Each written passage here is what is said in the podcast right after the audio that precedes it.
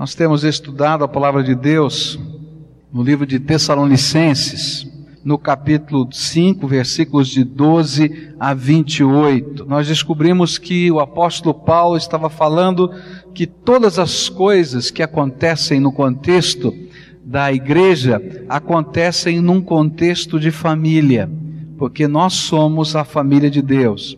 E ele coloca aqui alguns princípios que fazem com que esse ambiente da vida cristã, dentro da comunidade cristã, dentro da igreja do Senhor Jesus, seja de fato um ambiente de família.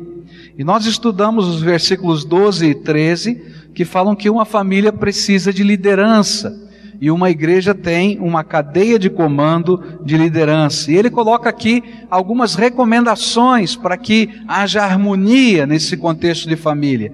Ele primeiro diz que nós deveríamos reconhecer a liderança que Deus colocou no contexto da igreja, aceitando esses líderes como instituídos por Deus e trabalhando junto com eles. Segunda coisa que ele vai falar é que nós deveríamos apreciar essa liderança que Deus coloca e representa o dever não somente de reconhecer a autoridade, como também honrar esses servos de Deus que lideram sobre nós em várias instâncias diferentes. Mas nós devemos entender que Deus os colocou para serem bênção na nossa vida, são dádiva do Senhor e por isso nós deveríamos apreciar a vida dessas pessoas.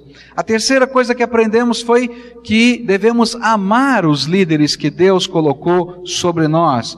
E por fim, obedecer, entender que eles têm autoridade espiritual sobre as nossas vidas. Hoje eu quero começar a estudar uma segunda perspectiva que o apóstolo Paulo olha lá nesse final do livro de Tessalonicenses. É como nós participamos no contexto de família. Bom, uma família tem líderes, mas todos nós somos parte dessa família. Uma família tem pessoas que assumem responsabilidade, mas todos nós, os que têm uma responsabilidade de liderança e os que não têm, fazem parte desta família e têm deveres dentro do contexto dessa família. Por isso eu queria ler com vocês os versículos 14, 15 e 16 do texto de 1 Tessalonicenses, capítulo 5.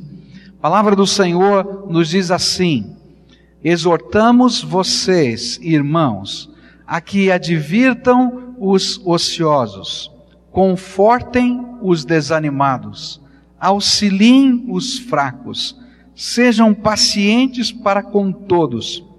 Tenham cuidado para que ninguém retribua o mal com o mal, mas sejam sempre bondosos uns para com os outros e para com todos e alegrem-se sempre.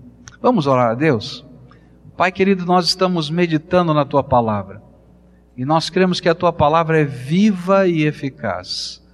É aquilo que a tua palavra mesmo diz, é uma faca que tem dois gumes, que é capaz de penetrar tão fundo que separa a alma do espírito, algo que é inseparável. O Senhor está ali trabalhando através da tua palavra. E eu quero te pedir, Pai, em nome de Jesus, que nesta hora o teu Espírito Santo se manifeste aqui sobre nós e que nós possamos ouvir a tua palavra, entender a tua palavra, mas mais do que isso, que a tua palavra frutifique no nosso coração e que nós possamos sentir a presença, a direção, o toque do teu Espírito aqui entre nós. É aquilo que oramos no precioso nome de Jesus. Amém. Bem, o que, que significa a participação na família?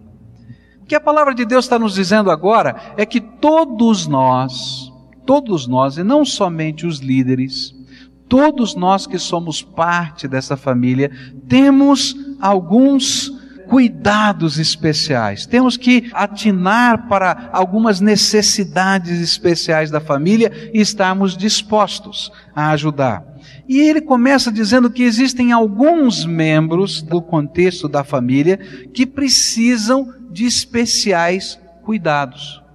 E que toda família é responsável por esses especiais cuidados. Ele vai colocar três tipos diferentes de membros que precisam de cuidados de toda a família. O primeiro deles são aqueles que, na minha versão, diz ociosos. Talvez não seja a melhor tradução. O segundo deles, aqueles que a Bíblia aqui está dizendo como desanimados. E depois, os fracos. Então, os ociosos, que a melhor tradução são insubordinados, os desanimados e os fracos. Eles precisam ser alvo de atenção de toda a família. Eu queria pensar um pouquinho como é que isso funciona. O que, que a Bíblia quer dizer com isso? Então vamos olhar primeiro essa expressão ociosos, indisciplinados. Essa era uma palavra para descrever soldados que não obedeciam ordens alguém indisciplinado, uma pessoa que fugia de responsabilidades, alguém que coloquialmente eu e você chamaríamos, sabe, isso aqui é meio folgado. Você sabe, no contexto da família tem aquele irmão meio folgado? Ele tem a tarefa dele, mas ele, ó, sai fora, né? Ele recebeu uma ordem, mas ele dá um jeitinho de burlar, entendeu? Então ele está dizendo, ó, esse daqui, no contexto da igreja, tem que ser gente que recebe cuidado especial. E o que, que a Bíblia diz que eles precisam? Ele diz assim: advirtam estas pessoas. Eles precisam ser advertidos ou admoestados. Por quê? Porque a sua indisciplina certamente o levará ao afastamento dos propósitos de Deus essa rebelião, essa rebeldia, essa dureza de coração, essa falta de compromisso com a palavra de Deus, com a verdade de Deus, certamente vai levá-lo ao esfriamento espiritual.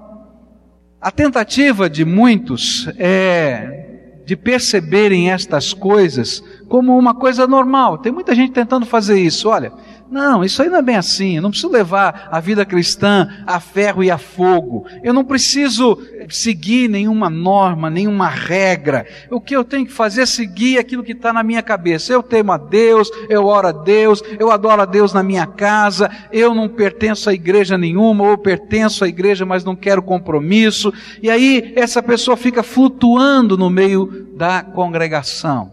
A Bíblia diz: olha, esse tipo de gente que faz parte da família merece o cuidado de toda a família.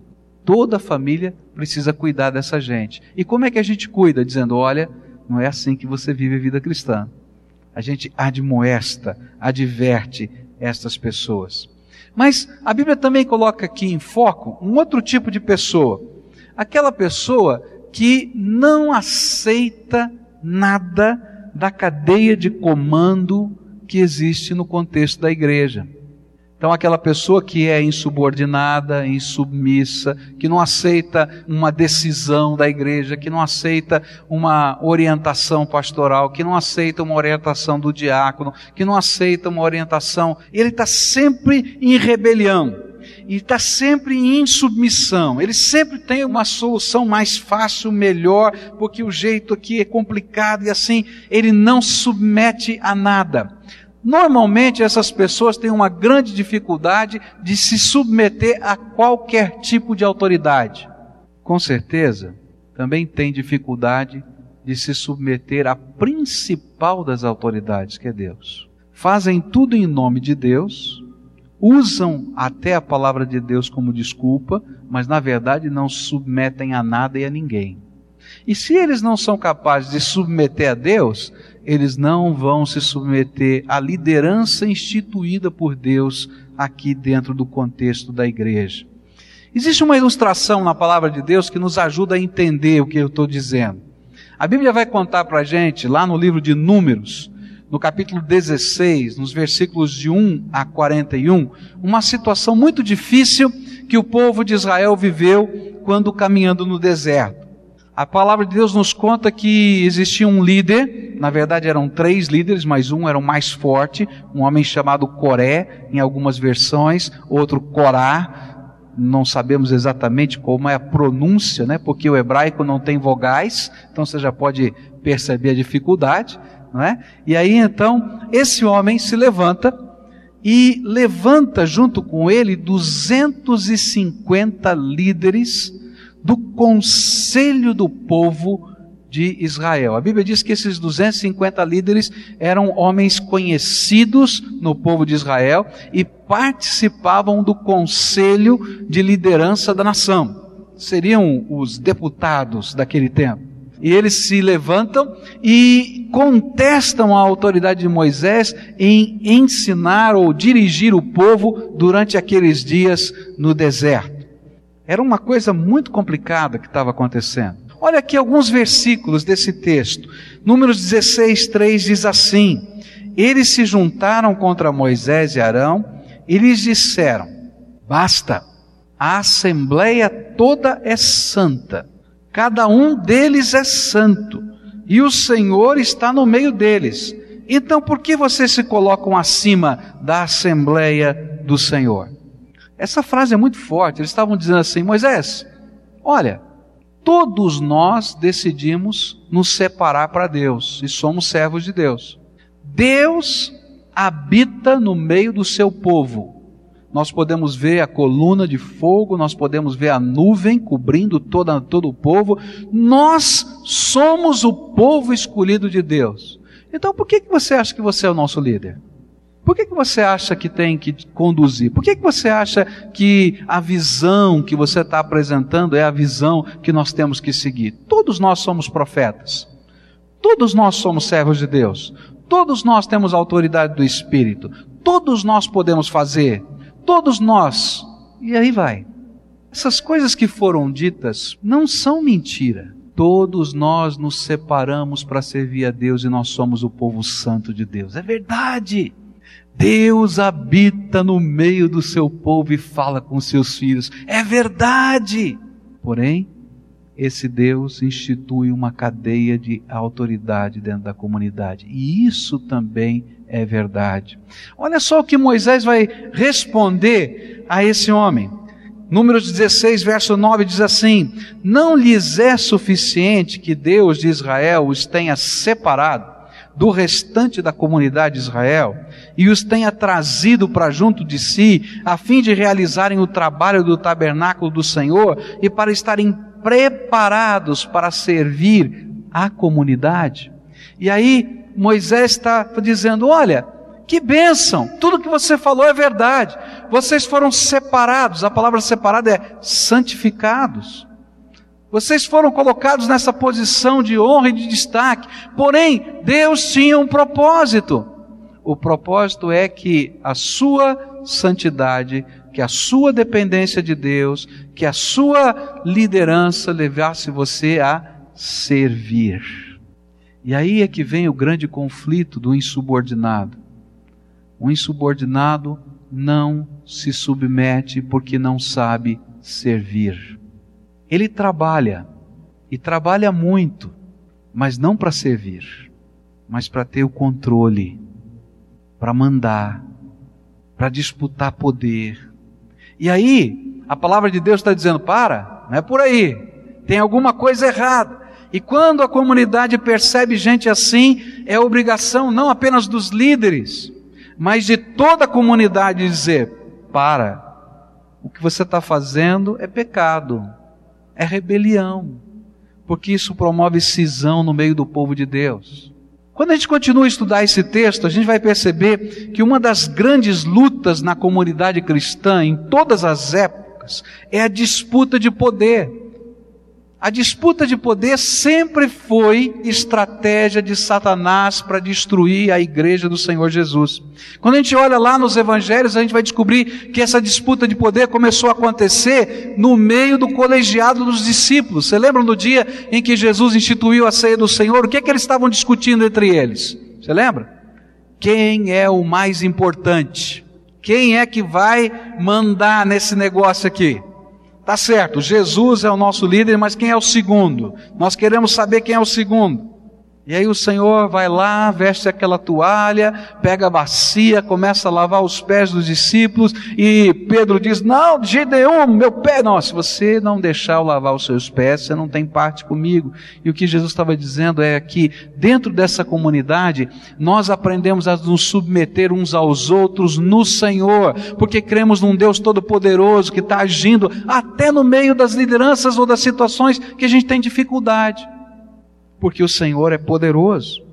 Quando eu leio esse texto, eu descubro que os líderes do passado e em todo o Velho Testamento se revoltavam contra os servos de Deus, e muitas vezes no Velho Testamento, esses líderes do passado chegaram até a matar os profetas.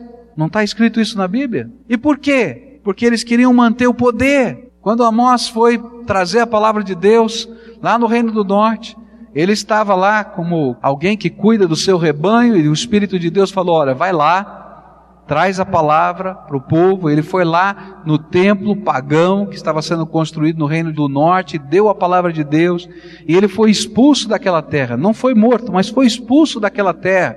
E alguém dizia: Quem te deu autoridade? Para você vir mandar aqui, para dar palpite, para agir. Por quê?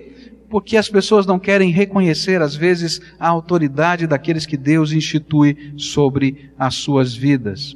E é interessante que sempre que há uma rebelião assim, tudo isso acontece em nome da comunidade. Ou é visto simplesmente como uma ação política. Não, eu estou tomando uma atitude, eu estou fazendo isso, eu estou dividindo a igreja, eu estou arrebentando para salvar a comunidade, para salvar a doutrina, para salvar a confiabilidade, e assim vai. Mas na verdade, às vezes a gente está arrebentando tudo.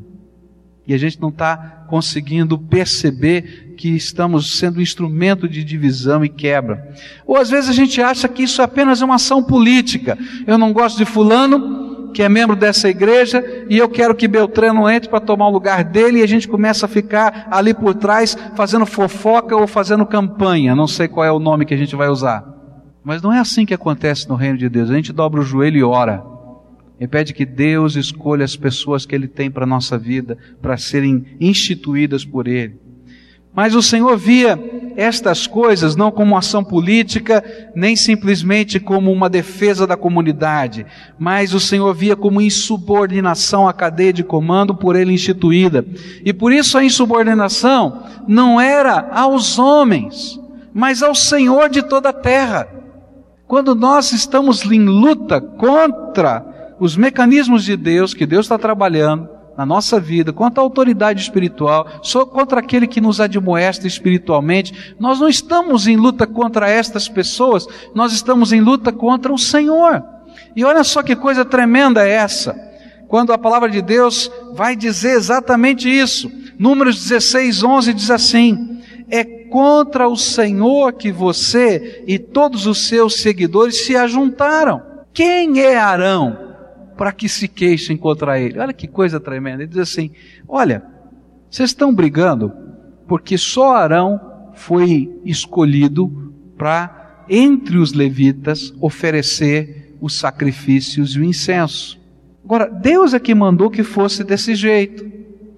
E vocês estão dizendo, todos nós podemos fazer, todos nós temos autoridade, todos nós somos santos, mas foi Deus que mandou fazer. Ora, se foi Deus que mandou fazer, vocês não estão lutando contra Arão, nem contra um sistema. Vocês estão lutando contra Deus. E aí ele faz uma ironia, porque quem é Arão? Arão não é nada. Quem é esse líder? Esse líder não é nada. Quem é essa pessoa? Essa pessoa não é nada. Mas o que é que está por trás? É a graça de Deus, é a unção de Deus, é a orientação de Deus. Esse é o ensino que a palavra de Deus tem para nós. A disputa pelo poder é vista por muitos como uma questão de inteligência. Algumas pessoas acham que disputar poder faz parte da minha capacidade do livre pensamento. E na verdade, a gente ter ideias e pensar faz parte da vida. A gente contribuir com ideias faz parte da vida. Mas cuidado, porque esses homens pensavam dessa maneira. Eles achavam que eles eram mais inteligentes, mais estudados, mais capazes, mais bem-sucedidos e por isso não precisavam se submeter a nada e a ninguém, porque eles tinham autoridade. Já viu isso? Uma pessoa que se acha tão inteligente, tão estudada, tão capaz, tão bem sucedida na vida, está num posto tão alto, que não se submete à autoridade espiritual de absolutamente ninguém. Veja só como esses 250 líderes dirigidos por Corá se recusaram a se apresentarem diante de Moisés. Moisés diz: Vem cá, vamos conversar. E eles responderam assim: Você pensa que pode cegar os olhos destes homens? Nós não iremos. Nós somos tão inteligentes que você não precisa nem conversar com você, que você não vai conseguir fazer a gente mudar de ideia, porque nós temos, nós temos inteligência suficiente para entender o que está acontecendo. Isso aqui, ó, já interpretei a sua atitude, você botou lá teu irmão, teu negócio é político, eles já fizeram tudo, tudo arrazoado. É interessante que essas pessoas não somente constroem a sua própria derrota, como também promovem a derrota de outros, tornando-se motivadores do afastamento e da divisão. Por isso é que toda a comunidade precisa admoestar gente assim, porque a comunidade está em perigo quando estas coisas acontecem. É interessante que nesse texto não somente Corá vai ser disciplinado por Deus de uma maneira muito forte. Nem somente os 250 líderes que estavam com ele. A Bíblia diz que Deus abriu o chão e engoliu todos de uma vez. Deve ter tido um terremoto e bem no lugar onde as tendas estavam e eles foram engolidos na frente de todo o povo. Mas a Bíblia diz que milhares de outras pessoas sofreram a punição de Deus porque no meio deles começaram a se levantar partidos que apoiavam esses 250. E mesmo depois da intervenção divina poderosa, o povo ainda dizia: tá vendo? Deus está usando Moisés para destruir a gente. Então esse homem não pode ser nosso líder. E Deus teve que julgar toda aquela casa. Uma coisa tremenda. Todo aquele povo. Quando eu olho para estas coisas, eu descubro que a tarefa de admoestar, advertir, repreender os insubmissos, seja aquele que está em pecado, seja aquele que não quer compromisso com o reino de Deus, seja aquele que na sua vida pessoal está fora do contexto da comunidade. Esse é mais fácil da gente entender. Mas aquele também que no contexto da vida pessoal está tão dentro da comunidade, mas trabalha para sedição ou divisão, é uma tarefa não apenas dos líderes, mas de toda a comunidade. Sabe por quê? Porque normalmente os líderes são o alvo dessas pessoas. Estão sempre ali colocando críticas pesadas. Por isso, nós precisamos tomar alguns cuidados. Primeiro, cuidado com a fofoca. Eu me lembro de uma situação que aconteceu aqui na igreja quando um líder veio me procurar para falar mal de um pastor. Ele sentou-se no meu gabinete e começou a fazer uma série de acusações contra um pastor. No meio da conversa, eu falei: Você pode esperar um minutinho? Peguei o telefone, liguei para o pastor e falei: Olha, está aqui o irmão Fulano de Tal. Ele está fazendo uma série de acusações graves contra a sua pessoa. Eu gostaria que você viesse aqui agora. Aí a pessoa se sentou, olhando cara a cara com aquele pastor e não falou tudo que tinha dito antes. Entende? Às vezes, quando a gente sente uma situação dessa, a gente tem que parar e dizer: vem aqui comigo, ó, fala aqui para essa pessoa que você está me dizendo, vamos acertar, vamos ver o que está acontecendo. Esse é papel da comunidade, porque se você permite, aquilo começa a entrar como um veneno dentro da comunidade. Ah, irmão Fulano, você não sabe, irmão Fulano tem uma vida devassa, faz isso, faz aquilo. É, oh, daí você já fala para outro: tem uma fonte fidedigna, o irmão Fulano é isso, aquilo. Então, quando alguém te falar isso aqui, vem cá, a Bíblia diz que você tem alguma coisa contra o teu irmão, vai você e fala com ele. Então vem aqui. Irmão fulano, olha, essa aqui, essa pessoa me disse isso, isso, isso de você. Não foi? Então dá para você explicar o que está acontecendo? Porque se ele tiver em pecado, ele vai ser admoestado. Agora, se esse aqui tiver em pecado, falando que não deve, também será admoestado. Agora, por que, que a gente não faz isso? Cuidado com a rebelião. Sabe como é que funciona a rebelião? Começa uma fofoquinha daqui, uma fofoquinha dali, uma situação daqui, uma situação dali, uma crítica daqui, uma crítica dali. A gente tem que pegar essas fofocas e repreender em nome de Jesus. Porque não vem do Senhor. Você precisa advertir. Porque senão, querido, sabe quem vai estar em pecado? Não é só quem está falando, mas quem está ouvindo também está em pecado. Eu não estou dizendo que nós não podemos ter ideias. Entende o que eu estou falando? Graças a Deus nós somos uma igreja que tem um estilo de governo chamado congregacional. Nosso estilo de governo é maravilhoso. Se você tem alguma coisa que você gostaria de ver implementado, se você tem alguma crítica, se você tem alguma posição, você vem na assembleia da igreja, se levanta, pede a palavra, fala, propõe. Se for aprovado pela comunidade, vai ser feito. Agora a gente tem que tomar cuidado pelas maneiras como o inimigo coloca a insubordinação e quebra a unidade da igreja. Eu me lembro de uma ocasião nessa igreja em que havia uma disputa, onde alguns diziam assim: não, eu só apoio missões na igreja, eu sou, entre aspas, do partido de missões. Outros diziam: não, eu sou do partido da construção. Meu Jesus, tenha misericórdia, porque nós precisamos ser do Senhor e pronto para fazer toda a boa obra que Ele colocar nas nossas mãos. Uma das coisas que alegram o meu coração é saber que estamos construindo um grande templo. Louvado seja o nome do Senhor por isso. Mas no mínimo, no período em que eu estou aqui como pastor, no mínimo, eu não tenho a conta certa, ainda vou ver, já construímos dez outros templos. Fora daqui, para igrejas que foram organizadas. Por quê? Porque o nosso foco, meus irmãos, é o reino de Deus, é fazer a obra de Deus, é levar a palavra de Deus. Esse é o nosso foco, meus irmãos. O resto, todas as outras coisas necessárias, vêm, mas elas vêm como consequência do mover do Espírito no coração das pessoas. E aí o inimigo fica cheio de raiva. Ele fica cheio de raiva. Por quê? Porque ele sabe que se o Espírito Santo estiver se movendo no meio do seu povo, ninguém segura a sua igreja. Por isso, irmãos, a palavra de Deus é muito clara. É missão de toda a comunidade cuidar dos insubmissos. O que a palavra de Deus está nos dizendo é que nós temos que ter cuidado com movimentos que destroem a unidade do povo de Deus, que geram partidos institucionais, que nós precisamos, como povo de Deus, buscar o Senhor e a Sua palavra, que nós, como povo de Deus, precisamos orar pelos nossos líderes, e nós precisamos tratar as coisas espirituais espiritualmente e não politicamente. Se você está vendo alguma coisa que precisa ser mudada, não é um movimento político que vai fazer isso. Bota o teu joelho no chão, você vai ver o que vai acontecer. Você crê que Deus é soberano? Bota o seu joelho no chão. Clama ao Senhor. Ora.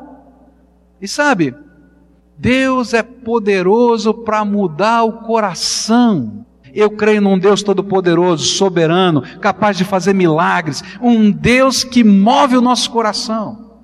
Mas qual é o nosso papel? O nosso papel é olhar para aquele que está se afastando, aquele que está em rebeldia com Deus no seu coração e nos seus pecados, e admoestá-lo. Eu me lembro de uma vez que fui fazer uma visita muito esquisita uma senhora crente, casada com um marido não crente. E ela me disse: Pastor, eu quero que o senhor seja testemunha de uma coisa que eu vou conversar com meu marido. Eu estava numa situação horrível naquele dia, sentado na sala, e ela disse assim: O meu marido tem uma amante. E ele dizia: Não, eu não tenho. Meu marido tem um amante. Não, eu não tenho. Ela tá doida. Esse negócio aqui, papapi, começou aquela bate-boca toda. Assim, bom, eu quero dizer o seguinte, pastor. Eu creio num Deus todo-poderoso. E eu vou me ajoelhar aqui agora o senhor é testemunha, e vou pedir para Deus revelar toda a verdade. E não vai ficar nada escondido. E Deus vai ser o meu juiz. Aí oramos, né? E fui embora. Passaram-se algumas semanas, estava essa senhora andando por um caminho que ela nunca anda, não é? E estava esse senhor na rua namorando a sua amante. Ela chegou por trás dele, colocou a mão sobre o seu ombro e disse: Eu disse para você que Deus ia revelar?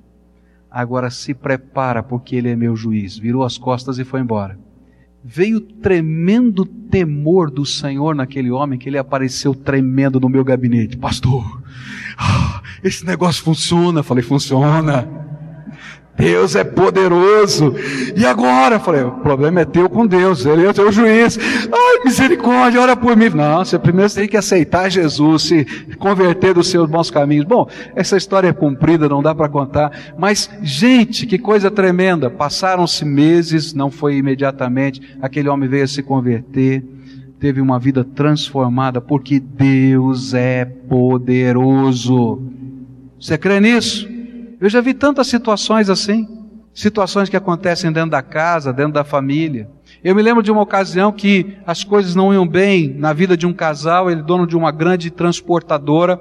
As grandes transportadoras normalmente elas fazem parte do seguro e parte elas correm o risco para aumentar sua renda. E esse homem então tinha uma parte do seguro lançada no seguro da carga e uma parte ele corria o risco. E sabe, meus irmãos, era interessante. Tudo que estava na parte dele dava sinistro caiu uma carreta dentro do rio Amazonas, quebrava caminhão, caía barranco, acontecia de tudo que você pode imaginar. E aí a esposa começou a orar, falou: Olha, tem alguma coisa errada. Deus é Deus que abençoa. E eu não entendo. Eu vou pedir para Deus começar a trabalhar. Agora, se tiver alguma coisa errada, eu vou pedir para Deus intensificar essas coisas para que haja mudança na nossa vida. E ele orava junto com ela. Ele era membro da igreja. E meus irmãos, a coisa foi piorando, que ele quase foi à falência. Eu me lembro do dia que ele chegou tremendo no meu gabinete junto com a sua esposa, para confessar os seus pecados. Era um homem que vivia uma vida dupla, vivia em adultério lá no Amazonas e tinha sua família aqui, tinha duas famílias e Deus estava colocando a mão pesada sobre ele. Ele sabia que Deus ia arrebentar tudo, porque tinha alguém orando. Queridos, a maneira de Deus trabalhar dentro da sua casa é pelo seu poder e pela sua graça. Agora, sabe o que é a bênção? É que aquele moço, tanto aquele homem quanto esse, enquanto eles estavam orando, a insubmissão deles foi transformada em temor do Senhor e houve transformação. Por isso, a palavra de Deus nos ensina que toda comunidade tem que advertir, toda comunidade tem que orar. E sabe o que vai vir? Temor do Senhor e não há insubmissão que resista o temor de Deus. E quando vem o temor de Deus, meus irmãos, a gente se quebranta, a gente se lança na presença dele. É interessante que a gente sempre enxerga o outro como insubmisso. A gente nunca se vê como insubmisso. Porque a gente sempre tem uma boa desculpa para a insubmissão. A gente sempre vê o outro como pecador, mas a gente não gosta de se ver como pecador. A gente sempre vê o outro como aquele que não é flexível à voz do Espírito Santo, mas a gente não se vê como aquele que resiste à voz do Espírito na vida. A gente sempre vê o outro como aquele que não aceita a ministração, mas a gente não se vê como aquele que não quer aceitar a ministração de Deus.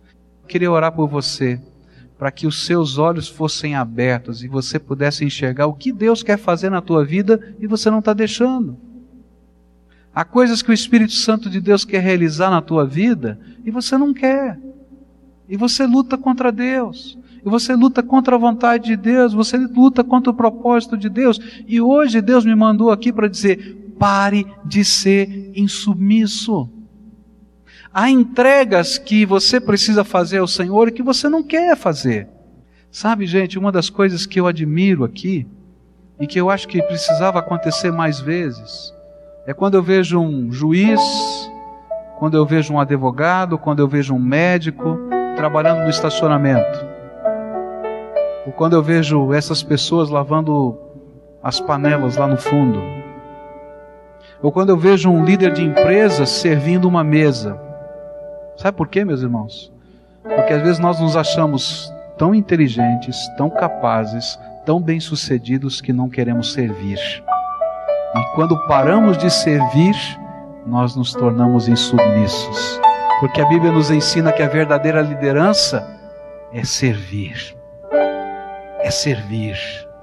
Em alguns momentos, Deus vai chamar-nos para dizer: olha, você vai usar agora essa sua capacidade especial que eu te dei para liderar. Mas em outros momentos ele vai dizer: se submeta à autoridade, senão seu coração vai se engrandecer demais. Lembra que você é só homem. Lembra. E às vezes nós precisamos ter situações na nossa vida e dentro dessa comunidade onde nós nos submetemos à liderança e à autoridade de pessoas que são mais simples, mas que talvez naquela área da vida sejam tremendamente cheias da graça de Deus muito mais do que nós. Eu me lembro de uma senhora que chorou quando a sua diarista mudou de cidade. E ela disse: Sabe por quê, pastor? Foi essa mulher que me ganhou para Jesus. Ela era uma psicóloga. Mas foi essa mulher que me ganhou para Jesus, e essa mulher que todos os dias, quando vinha aqui trabalhar na minha casa, me discipulou. E se hoje eu sou uma crente em Jesus, foi por causa dela. E quando ela foi embora, minha mãe espiritual foi embora. Quem é que vai me aconselhar agora? Eu louvo a Deus por essa atitude. Isso é povo de Deus, isso é gente de Deus, que entende que nós nos submetemos espiritualmente uns aos outros. O Senhor quer ministrar na tua vida hoje. Você que está em luta, que está em rebelião, que o Espírito de Deus está ministrando, eu quero orar por você. Então, quero que você, em confissão, saia aí do teu lugar, venha aqui para frente para a gente orar. E pedir a graça de Deus, libertação sobre a tua vida Pedir que Deus trabalhe aquilo que está tão difícil de entregar para você entregar. Que Deus trabalhe aquilo que está tão difícil para você consagrar, para você consagrar. E a gente vai orar junto, pedir, Deus, intervenha, põe a tua mão de poder nesta área que é tão difícil. Eu tenho luta, eu tenho dificuldade, eu quero colocar e não consigo. Eu seguro na minha mão. Vem agora, em nome de Jesus. Se o Espírito Santo de Deus está falando com você, responda. Senhor Jesus, eu estou aqui na tua presença agora com os meus irmãos. Eles são amados do Senhor. A tua palavra nos diz que um coração quebrantado e contrito o Senhor não desprezará. A tua palavra nos diz, Senhor, que aquele que se humilha debaixo da potente mão de Deus, a seu tempo o Senhor o exaltará. A tua palavra nos diz, Senhor, que quando nós nos colocamos como pequeninos nas tuas mãos, o Senhor derrama graça e nos sustenta. Por isso, Senhor, aqui estão os teus filhinhos, que estão aqui, alguns chorando, alguns profundamente quebrantados, estão dizendo: Jesus, tenha misericórdia de mim. Essa área para mim é tão difícil de colocar na tua mão, no teu controle, eu tenho sido insubmisso. Aquela outra área tem sido tão complicada para mim. E eu quero te pedir, Senhor, agora, abre as janelas do céu, mas abre, Senhor, e derrama do teu Espírito Santo. E que o teu Espírito Santo seja agora o professor particular desse teu povo. Que o teu Espírito Santo fale a mente e ao coração deles. Que as coisas, Senhor, em que eles se sentem impotentes e fracos, as decisões que envolvem pessoas, Senhor Jesus, as decisões que envolvem recursos, as decisões que às vezes parecem que nos oprimem porque são maiores do que a nossa vontade, que elas sejam agora trabalhadas pelo poder do Espírito Santo de Deus. E nessa hora, Pai, na autoridade do nome de Jesus, o teu filho, como ministro do Senhor aqui, eu quero repreender todo o poder de Satanás, toda a voz do diabo, toda cadeia maligna de aprisionamento. E eu quero dizer, seja livre em nome de Jesus. E quero dizer, Senhor, no teu nome, seja abençoado em nome de Jesus. Ó oh, Senhor, a minha palavra não tem poder, a minha mão não tem poder, mas o Senhor tem todo o poder no céu e na terra. Por isso nós clamamos ao Senhor: abençoa, abençoa, Senhor, abençoa, Senhor, abençoa, Senhor, abençoa em nome de Jesus. Enche com teu Espírito Santo, enche com teu Espírito, Pai, enche com teu Espírito, em nome de Jesus. Abraça, Senhor, no teu poder, em nome de Jesus. Escuta, Deus, a nossa oração e visita o teu povo com o teu poder. É aquilo que oramos em nome de Jesus. Amém.